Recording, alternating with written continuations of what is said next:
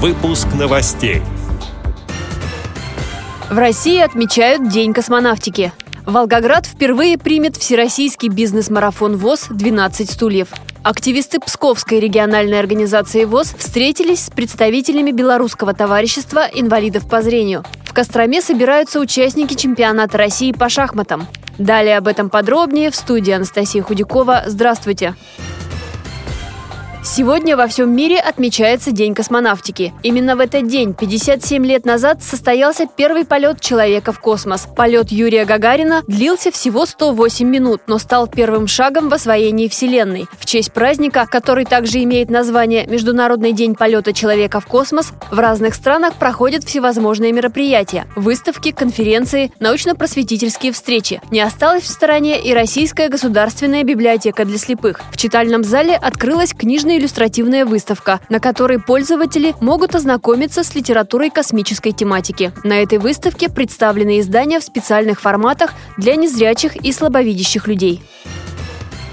Волгоград в эту субботу впервые примет Всероссийский бизнес-марафон ВОЗ «12 стульев». Свои способности в этом конкурсе покажут команды восьми регионов. Действие в бизнес-марафоне разворачивается на площадке в зале, а не за столом, как это принято во многих интеллектуальных конкурсах. Игровое поле с тремя дорожками чем-то напоминает известную телевизионную игру «Умницы и умники», но имеет свои особенности, рассказывает автор проекта, начальник организационно-методического отдела КСРК ВОЗ Людмила Смирнова. Для этого конкурса готовятся отдельные темы. В каждой теме есть вопросы на какое-то количество рублей, скажем так, на 100, 300, 500, на 1000. Люди отвечают таким образом, ну, якобы зарабатывают игровые деньги, они их продают, эти вопросы покупают. В общем, для того, чтобы участвовать в этом конкурсе, нужно быть не только эрудитом, но разработать какую-то свою стратегию. Возможно, даже быть психологом, понять, купит у тебя что-то, нет, кто купит, почему, когда, на каком этапе. То есть, в общем, за этим тоже очень интересно наблюдать в процессе игры.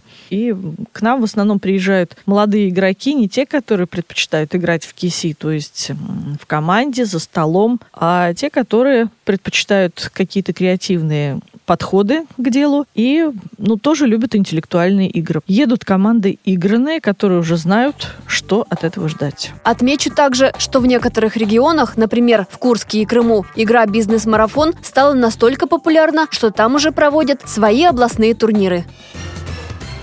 В Великих Луках состоялась встреча представителей Псковской региональной организации Всероссийского общества слепых и членов Белорусского товарищества инвалидов по зрению. Стороны обсудили план совместных дел на ближайшую перспективу. Представители Белорусского товарищества инвалидов по зрению пригласили российских коллег принять участие в фестивалях, которые пройдут в республике в этом году. Международное сотрудничество началось несколько лет назад с дружбы двух организаций – Невельской местной организации ВОЗ и Городокского товарищества инвалидов по по зрению. Затем сотрудничество продолжилось с инвалидами по зрению Великолукской местной организации ВОЗ. Стороны организуют международные встречи, фестивали и спортивные соревнования.